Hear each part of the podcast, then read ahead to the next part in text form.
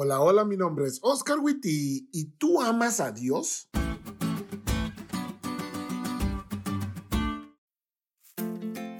Ayer fue nuestro aniversario. Lo sé, muy bonito. Pero no todo ha sido felicidad y gozo, déjenme decirles. Han habido momentos realmente difíciles porque todos, no importa cuántos acuerdos hagamos antes de casarnos, llegamos con preconceptos al matrimonio.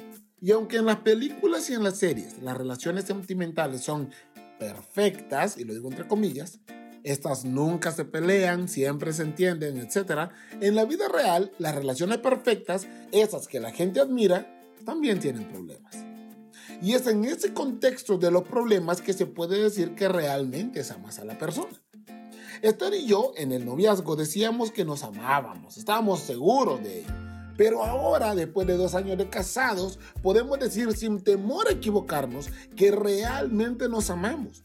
Y ahora que nos amamos de verdad, podemos decir, híjole, yo antes no te amaba, ahora te amo. ¿Qué cambió?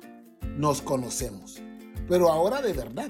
Porque a través de los momentos difíciles, los momentos de presión y dolor, y a través de los momentos hermosos, de alegría desbordante, nos hemos conocido.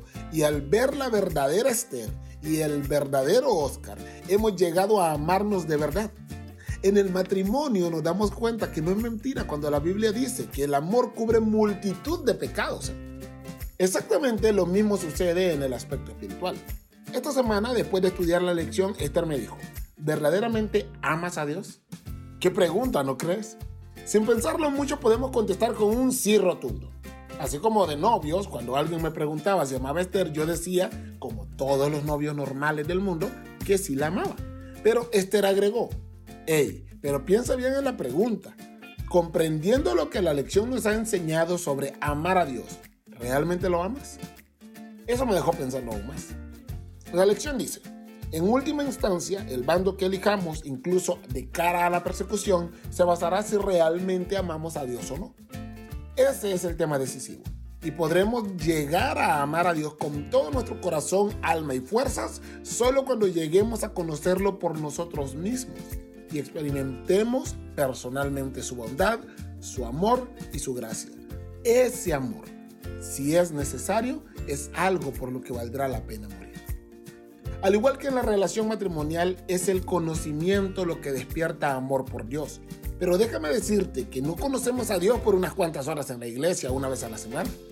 No conocemos a Dios completando requisitos en los clubes o teniendo un cargo en la iglesia. Conocemos a Dios tras una búsqueda diaria, concienzuda y personal, a través del servicio constante, no esporádico. Porque cuando servimos a los necesitados, pasamos tiempo con Él. Pero sobre todo lo conocemos cuando nos equivocamos y somos perdonados, cuando para nuestros errores hay gracia y cuando su amor se muestra una y otra vez en nuestras vidas. Y entonces, al ver un amor tan grande, tan profundo, tan inmenso, no podemos hacer otra cosa que amar a Dios de la misma forma como Él nos ama, con todo nuestro corazón, con toda nuestra alma, con todas nuestras fuerzas. Entonces, hoy yo te pregunto, ¿Y tú? ¿Amas a Dios?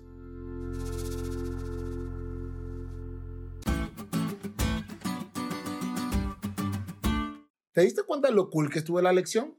No te olvides de estudiarla y compartir este podcast con todos tus amigos. Es todo por hoy, pero mañana tendremos otra oportunidad de estudiar juntos.